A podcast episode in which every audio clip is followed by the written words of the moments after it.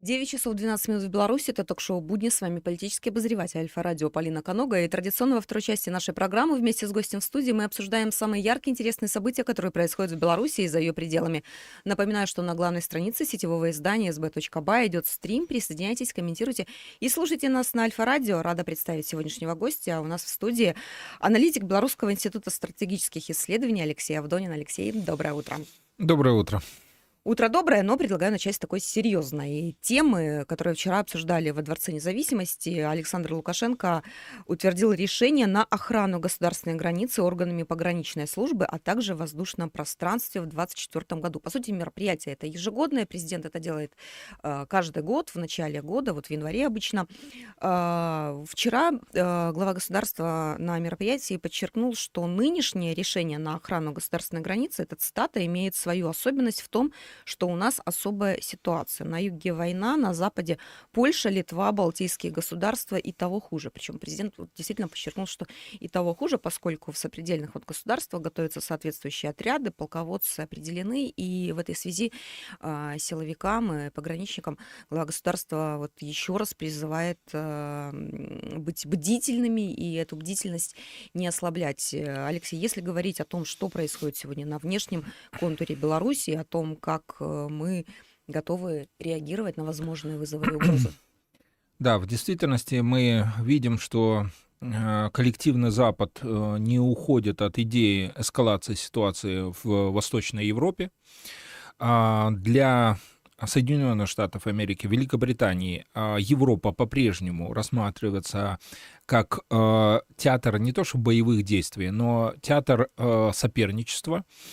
И понятно, что а, военная составляющая выступает как неким инструментом для решения экономических, финансовых и политических проблем. А, мы а, прекрасно понимаем и видим, что Запад НАТО, в частности, на территории Польши, стран Балтии и в том числе на территории Украины на протяжении вот последних 10 лет э, интенсивно создавал военную инфраструктуру. Это и аэродромы, это склады, это подъездные пути железнодорожные, автомобильные, э, станции разгрузки. Все это свидетельствовало о том, что Альянс э, готовился к э, проведению военных наступательных операций на э, театре военных действий Восточной Европы. Э, мы прекрасно понимаем, что ситуация, которая складывается на западных рубежах, да, и южных рубежах, это не, знаете, не нечто стихийное, потому что, знаете, есть отдельные, отдельные не то что мнение, да, отдельные Э, мнение э, аудитории э, о том, что якобы это мы так поссорились с, со странами Запада, с Европой, что они строят на наших границах заборы, э, размещают технику, потому что мы такие воинственные. Да? И э, если э, брать вот э, риторику э, польских э, СМИ, польской э, натовской пропаганды, там в действительности создается такой ореол э, э, угроз со стороны э, России, Беларуси, и под этим соусом они загоняют на наши границы вооружение, военную технику и проводят, вот сейчас э, будут проводить самые э, крупные учения со времен Холодной войны. Все это, естественно, не, э, не является режимом Э, такого порядка и спокойствия. И поэтому на э, глава государства э, акцентировал так внимание, при том, обратите, э, надо как бы акцентировать э, э, вот аспект в том, что глава государства проводит эти совещания не в закрытом режиме, а проводит публично, привлекает э, журналистов, СМИ, и все это для нашей э, белорусской аудитории, нашим белорусским гражданам четко рассказывается, показывается, какая ситуация складывается сейчас на наших границах и какие э, меры предпринимает э, наш силовой блок, э, наше политическое руководство страны для того, чтобы э, не допустить э, втягивания нас в вооруженный конфликт э, в Восточной Европе. А для Запада, э, безусловно, э, был бы, было бы прекрасным сценарием, если мы э, еще ранее, начиная с 2020 года, поддались каким-нибудь провокациям на границе. Мы не раз обсуждали в рамках нашей передачи, сколько их было, этих провокаций, да, и, и на польско-белорусской границе, и на прибалтийской, и на украинской. И э, мы Помним, как залетали сюда и вертолеты, залетали БПЛА, Э, как э, проводились э, некие провокации информационные, да, с, той стороны выходили солдаты с оружием, направляли стволы в сторону наших пограничников. Все это было. И э, надо понимать, что в, в этом году, э, в условиях, когда Запад фактически создал уже свою военную инфраструктуру и переходит к таким э, плановой отработке эм, э, театра военных действий да, в виде учений, нам э, в этих условиях э, не только пограничникам, не только силовикам, но всему белорусскому обществу э, надо быть готовым на любые провокации. И для нас, как президент всегда говорил, главное это сохранение мира, порядка и единства в этих условиях. Этот год будет достаточно сложный с точки зрения геополитики и Помните, мы были на торжественном мероприятии, президент четко сказал, что мы идем по тонкому льду. Да, да. И мы это не только вот мы, журналисты, эксперты, э, силовой блок, э, все общество, да, белорусское идет по тонкому льду, и наша задача не допустить э, втягивания нас в вооруженный конфликт. А как это сделать? Это можно сделать только тогда, когда погранслужба, силовые структуры, а, тероборона, а, наши госорганы будут едины, будут готовы, и наши оппоненты, не будем называть их врагами, да, они будут осознавать, какой может быть ответный удар в случае, если они попытаются а, провести какие-то агрессивные действия против нас. Спасибо огромное, Алексей. Вы вот уже упомянули в своем ответе учения, которые сейчас проводит НАТО. Действительно, в понедельник стартовали учения, называется «Стойкий защитник-2024». Это а, масштабное учение ну, за десятилетие на самом деле. А ожидается, что в нем будут задействованы около 90 тысяч человек. Там техники еще различные немерено. Но вот что интересно, сценарий маневра маневров, а, вот как уже попали в средства массовой информации, некоторые источники сообщают, что сценарий это нападение России на территорию союзников, которое приводит в действие статью номер 5 договора НАТО о коллективной обороне. Действительно, вот э, риторика отдельных европейских политиков последние несколько недель, э, все говорят, ну не все, очень многие говорят о том, что нужно готовиться к войне с Россией, что она непременно будет там через три года, через пять лет, и вот учение движение мы видим, что, собственно, тоже под этой маркой. Почему это? Кто накаляет обстановку? Ну да, мы должны вот нашим слушателям, зрителям Учитывая, объяснить... что союзное государство, да, вот на границах союзного государства вот сейчас стянут все, что можно. Да, эм, провал э, проекта по Украине э, привел к тому, что коллективному Западу а, все равно необходимо на ближайшие несколько лет сохранять а, режим милитаризации. А, для, для чего это сделано? А, потому что именно ориентация на войну, а, ориентация на закупку вооружения военной техники, выделение огромных бюджетных ресурсов на промышленность, военно, а, военно-промышленный комплекс, она позволяет решить а, текущие экономические и финансовые проблемы как в Европе, так и в странах э, англосаксонского мира. То есть это в первую очередь США и Великобритания. Поэтому тема милитаризации для них это в том числе э, экономический фактор.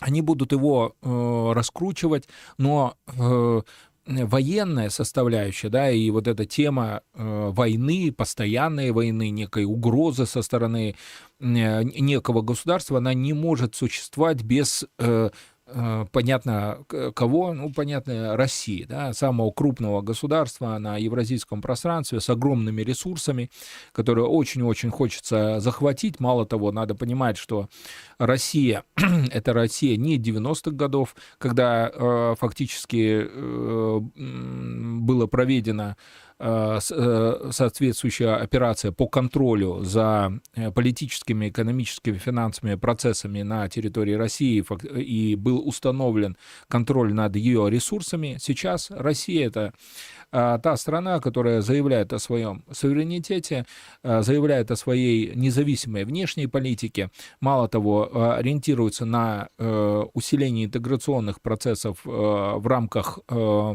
постсоветского пространства, а также в рамках ШОС в рамках БРИКС, все это вызывает крайнюю настороженность у коллективного Запада, вынуждает переходить э, к агрессивным э, военным инструментам э, реализации внешней политики. Но для чего все это делается? Делается исключительно для того, чтобы напугать весь остальной мир, показать, что они, да, вот в первую очередь англосаксы, еще сохраняют некий контроль над мировой политикой, над мировой экономикой, но в то же время все прекрасно понимают, что это уже отголоски а, бывшей империи.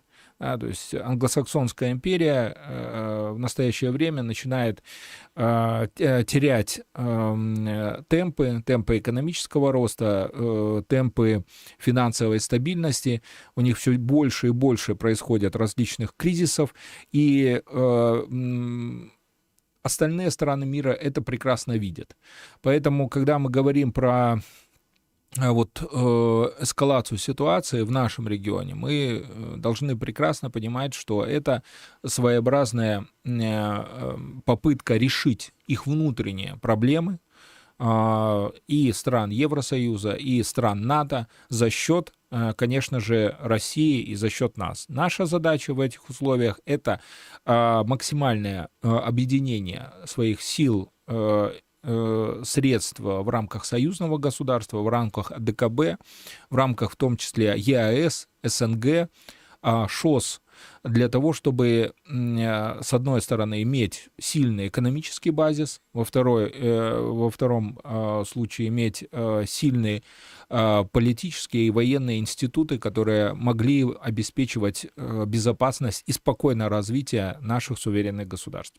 Алексей, спасибо. Но вот мы говорим о таких действительно очень серьезных вещах, и понятно, что в мире все довольно непросто, не только по периметру нашей страны, не только в регионе, а в целом. Но вот вчера очень многие следили за тем, переведут ли стрелки а, часов судного дня. Это такой а, для наших слушателей, если кто не знает, такой символичный проект, который там выставляется стрелка и показывает, сколько времени останется до, условно говоря, того момента, когда человечество само себя уничтожит. Так вот, э, стрелки остались на прежнем уровне, их переводили в прошлом году, и они по-прежнему показывают 90 секунд до полуночи, но вот э, сами э, аналитики и э, те, кто, в общем, занимается переводом этих стрелок, говорят, что э, не нужно воспринимать это как сигнал, что ситуация с международной безопасностью улучшилась, это наоборот Э, как заявление и такое строгое предупреждение, что нужно, в общем-то, действительно, вот, наверное, хочется вспомнить, опять же, слова нашего президента, сохранять бдительность. Как э, вы относитесь вот к вот этим, во-первых, к самим вот этим часам и действительно, к, в принципе, ситуация вот глобальная какая? Сколько секунд бы Алексей Авдонин сегодня отмерил человечество до полуночи? Вы знаете, вот э, э, западники, они э, любят действовать шаблонами и навязывать эти шаблоны, поэтому и любят действовать или демонстрировать все с, с некого с неких, знаете, позиций символизма. Вот это типичный символизм, а, и в том числе используется в пропаганде Запада э, на все Э, человечества эм, для того, чтобы сохранять, знаете, состояние напряженности внутри. Какие, о каких часах судного дня можно идти э, речь? Да? Никакие, никакого уничтожения человечества в действительности не произойдет. Почему? Только по одной причине. Потому что э, сами э, инициаторы всей этой эскалации, да, то есть это корпоративные банковские круги коллективного Запада, они прекрасно понимают, что никакой бункер их от э, ядерного удара не сохранит.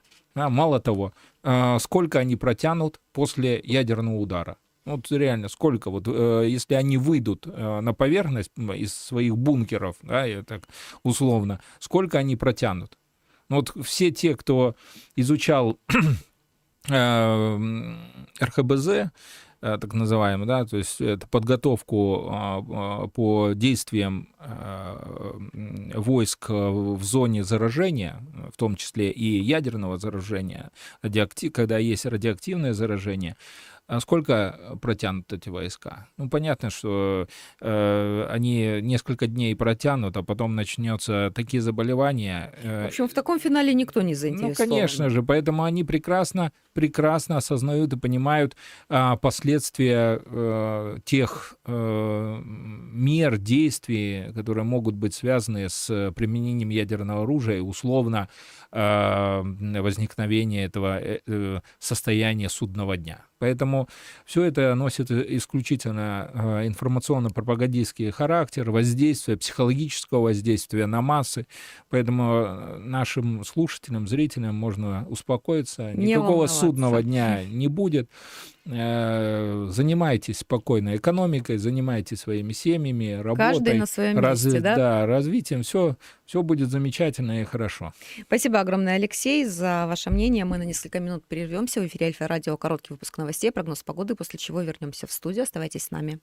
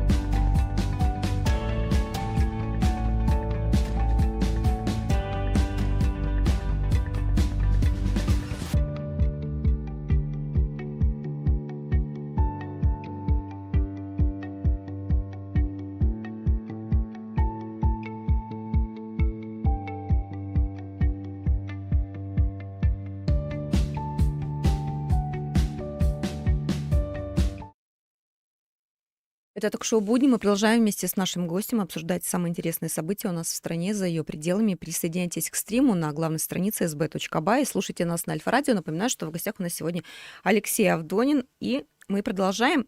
Алексей, ну вот интересные новости подкидывают наши соседи, в частности, президент Украины Владимир Зеленский.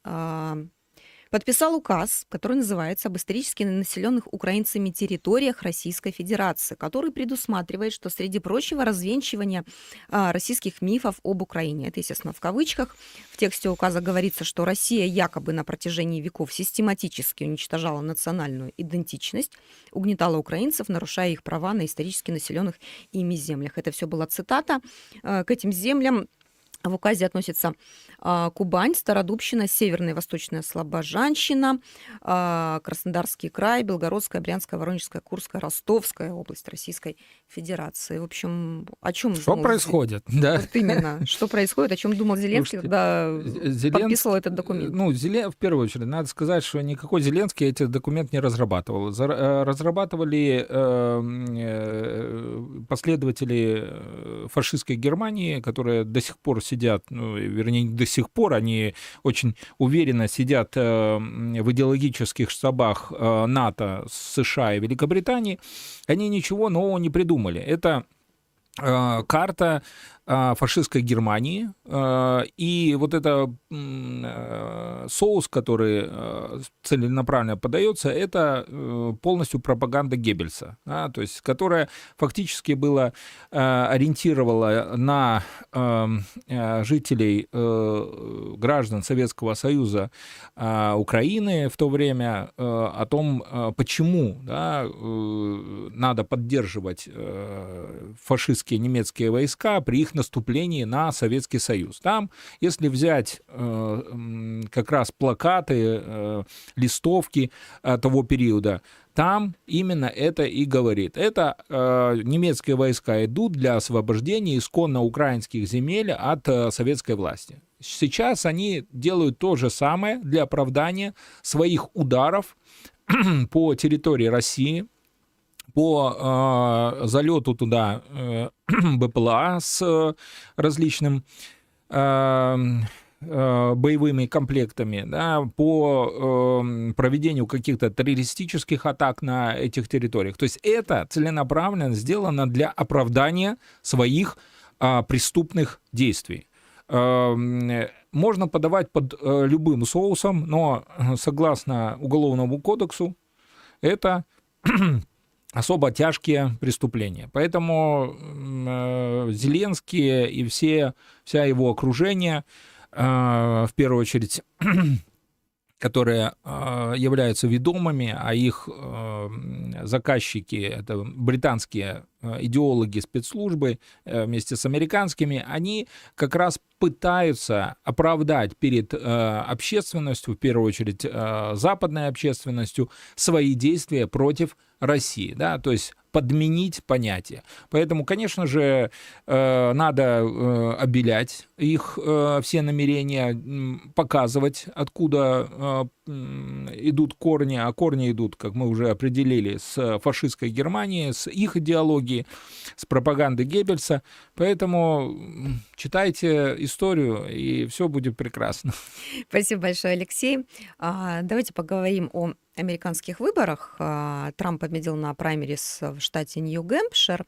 А, ну, обычно вот мы с вами даже и за эфиром немножко уже поговорили о том, что, собственно, вокруг персоналей Байдена или Трамп, да, уже сказано а, немало, и повторяться, наверное, не будем. Давайте рассмотрим эту тему с той точки зрения, почему в Соединенных Штатах Америки по сути, борьба идет только между двумя партиями, хотя у них очень много партий, у них несколько десятков их. Да, в действительности мы э, четко видим, что на протяжении всего существования Соединенных Штатов Америки э, круги, да, элит, э, капитала, они не допускают э, вообще даже мысли появления у власти каких-то альтернативных партий, движений, сообществ. А для чего это делалось? Эм, и, в принципе, делается сейчас. Для того, чтобы а, простые э, рабочие, э, фермеры ни при каких обстоятельствах не получили а, выходы к а, власти, к каким-то э, властным полномочиям. Все это уже накипает в американском обществе, э, взятие Капитолия, все это результат э, вот этой э, системы, где отсутствует в принципе демократия. Там демократия исключительно для тех, кто имеет большие деньги. Демократия капитала. И, конечно же, когда мы говорим о том, э, что, какая партия победит, э, демократическая, республиканская или Байден или Трамп, вообще для мировой истории, мировой политики вообще нет разницы. Почему? Потому что и Байден, и Трамп являются наемными менеджерами у крупного капитала. Э, несмотря на то, что приводятся цифры об э, состоянии, да, вот финансовом состоянии семьи Байдена, Трампа, что они э, исчисляются миллиардами, а по сравнению с теми, кто нанимает их на должность президента, да, их состояние крайне низкое. Поэтому, конечно же, для простого американского гражданина вообще э, разницы никакой нет. Вот это шоу, которое устраивается, а, э, выборный этот э, период, праймерисы и так далее, все это а, носит исключительно попытку, знаете, удерживать внимание аудитории и своих так называемых выборщиков и электората. Но в действительности мы прекрасно понимаем, что ни Байден, ни э, Трамп не заинтересованы в решении внутренних проблем Соединенных Штатов Америки, внутренних проблем э, своих э, граждан, э, ориентируются исключительно на э, реализацию целей интересов, задач крупных корпораций и банков, а мы вот в первой части уже обсудили, то есть это в первую очередь разрушение экономики Европы, перетягивание из Европы корпораций э, европейских ведущих и банков, в том числе на территорию Соединенных Штатов Америки, э, для того, чтобы из э, Америки снова сделать э, промышленно-технологический центр уничтожив соответствующие промышленно-технологические центры а, как в Европе, так в том числе и в Азиатско-Тихоокеанском регионе. Поэтому э, все те процессы, которые мы сейчас наблюдаем, в том числе и в Соединенных Штатах Америки, это все-таки э, попытка э, в очередной раз обмануть э, своих простых граждан, Соединенных Штатов Америки, а, сохранить а, власть капитала и ни при каких обстоятельствах не дать возможности выхода к власти неких а, социалистических групп, ну не будем называть там э, коммунистических э, идеологий, но именно это и делается. Спасибо большое, Алексей. Вот э, Франция Э, тоже там горячие события происходят, э, демонстрации э, фермеров против низких зарплат и других проблем, которые у них там есть. Уже есть первые жертвы. Погибла одна женщина, два человека получили ранения из-за того, что произошло ДТП из-за соломенных тюков, которые установили участники протеста на дороге. Вот мы помним желтые жилеты, которые начались в 2019 году, и помним, что очень долго не могли эту проблему французские власти решить. Как вы считаете, Макрон справится ли с э, фермерами, которые сегодня заливают и навозом, и фекалиями Францию. Э, да, э, те процессы, которые мы сейчас наблюдаем э, в странах Европы, в первую очередь, и во Франции, и в Германии, да, там же и в Польше да, сейчас, да, да, и в странах Балтии, все, все эти фермы выходят. Почему они выходят? Да, то есть казалось, что они массовое движение имеют? Да нет. А, в действительности ставленники Британии и Соединенных Штатов Америки в европейских странах, э, коим в принципе является Макрон, а, они э, не отвечают интересам а, своих простых работников. Мы уже, в принципе, это обсуждали на примере Соединенных Штатов Америки.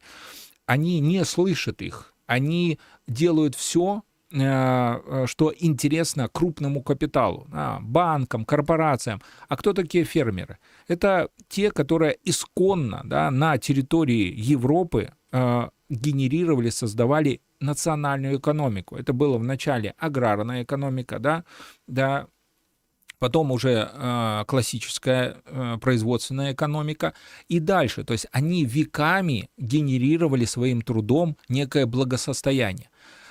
А, а сейчас им говорят, вы знаете, ваш труд, он э, низок, малооплачиваем и вообще не нужен. Почему? Потому что есть крупные э, продовольственные корпорации, которые будут поставлять такую же продукцию э, по гораздо более низким ценам, а значит, вы э, в экономических процессах не нужны. И отсюда такая политика э, исключения любых дотаций. Почему они бастуют? Потому что дотации э, исключили, да, убрали. А куда эти дотации пошли? Понятно, что на финансирование э, украинского Воин, проекта. Да. Да? Э, мало того, э, продукцию перестали э, закупать сами э, предприятия, ну, госведомства закупать э, у фермеров. Э, естественно, все это плавно-плавно ведет к банкротству. За последние вот эти э, три года уровень банкротства э, фермеров увеличился в десятки раз. Вы посмотрите просто статистику, мы не занимаемся пропагандой, зайдите на Евростат, статистическое агентство Евросоюза, и посмотрите, а, сколько там а, статистика банкротств, особенно в аграрном секторе, за последние три года. Вы ужаснетесь а, и выходят на улицу уже не из-за того, что им хорошо, знаете, вот они а, зарабатывают, и вот им еще хочется зарабатывать. Mm-hmm. Да нет, они уже обанкротились. Большинство тех, кто вышел со своей техникой, это те, которые э, уже обанкротились, либо находятся на состоянии банкротства. А у них фермеры, э, а у них семьи, за ними работники, у этих работников еще семьи. То есть фактически это каскадная безработица. Да, и этот эффект будет набирать все больше и больше обороты. А в действительности э, это э, плавно может перерасти в э, гражданскую войну. Но уже сейчас она носит такой скрытый, латентный э, характер гражданской войны. Э, в первую очередь между элитами э, европейских стран, э, корпоративными элитами и простым народом. Спасибо большое, Алексей. Это ток-шоу «Будни». Напоминаю, что в гостях у нас сегодня был полит... аналитик Белорусского института стратегических исследований Алексей Авдонин. Лучшие тезисы сегодняшнего разговора можно будет прочесть на sb.by в течение всего дня, а также послушать в эфире Альфа-радио с 17 до 19.00. С вами была Полина Канога. Ток-шоу «Будни» в эфир вернется уже завтра. Всем отличного дня. Алексей, вас благодарю за Спасибо. интересный разговор. До встречи.